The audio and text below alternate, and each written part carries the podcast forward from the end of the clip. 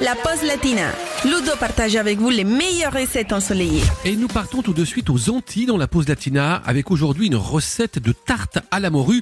Vous allez voir, c'est délicieux, ça change un petit peu des acras. Alors, pour cette belle tarte, pour 6 personnes, il va nous falloir, notez bien, 450 grammes de morue effilochée, 300 grammes de crème liquide entière, 55 grammes de farine, 20 centilitres d'huile, 120 grammes d'oignon, une branche de persil frais, 4 jolies gousses d'ail, 3 piments végétariens, une cuillère à café de thym en poudre, un demi-jus de citron vert, un œuf, 50 grammes de fromage râpé, du poivre et bien sûr une pâte brisée que vous pouvez réaliser ou acheter toute prête. Alors on va commencer par dessaler la morue dans un grand volume d'eau bouillante pendant 10 à 15 minutes.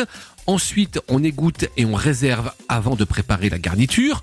Première étape pour celle-ci, nous allons faire suer tous les aromates hachés dans un filet d'huile d'olive, puis ajouter la morue émiettée, assaisonner avec le thym, le jus de citron et le poivre et bien mélanger. Deuxième étape, nous allons ajouter la crème, incorporer la farine et enfin l'œuf entier et bien mélanger. Enfin, nous allons foncer notre moule à tarte, piquer la pâte brisée et la cuire à blanc, puis, vous l'aurez deviné tout seul, verser la garniture à la morue, saupoudrer avec le fromage râpé et enfourner pour environ 30 minutes de cuisson à 180 degrés.